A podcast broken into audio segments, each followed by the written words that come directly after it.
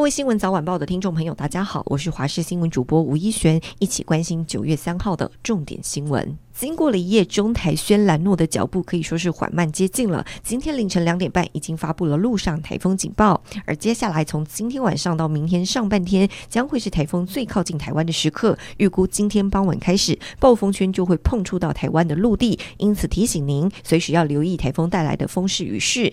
今天上午五点的中心位置在鹅銮鼻东北东方大约四百公里的海面上，时速大约十三转十七，还是比较缓慢一些。七级暴风半径达达到两百五十公里，接下来会持续往北移动。目前暴风圈已经进入台湾东半部海面，所以路上警报范围包括基隆市、新北市还有宜兰县。轩岚诺台风的外围环流为中部地区带来强劲阵风，因此绕过中央山脉，从台湾海峡吹进来。因此，台中彰化的阵风最高达到十级。二号上午还吹倒了彰化园林市一座红绿灯，整只灯座倒下来，砸中了等红灯的女骑士。幸好女骑士有戴安全帽，挡住了红绿灯上的铁片，安全帽被砸出了一个洞。另外，台中大雅区清泉岗附近风势也很强劲，有路树被吹倒，断掉的树干飞出来，砸中经过的的机车骑士。受到轩岚诺台风的影响，北部地区下起大雨。二号中午十二点多，新北市永和区福和桥上发生了一起骑士自摔身亡意外。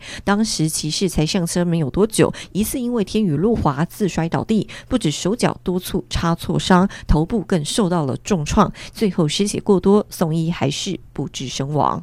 中台轩岚诺逼近台湾，基隆、宜兰昨天下午已经出现了雨势，有不少民众刚好安排周末出游，都很关心，如果风雨更大，已经订好的房间能不能退房？其实要发布路上警报才能免费取消。目前宜兰花莲退房率只有一成左右，但在基隆有饭店的团体订房已经少了五成五。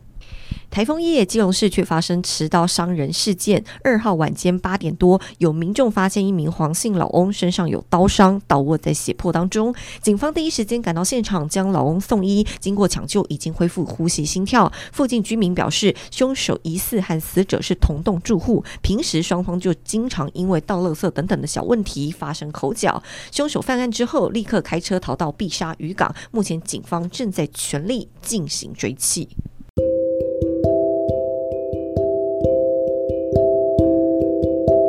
以上就是这一节新闻内容，非常感谢您的收听，我们下次再会。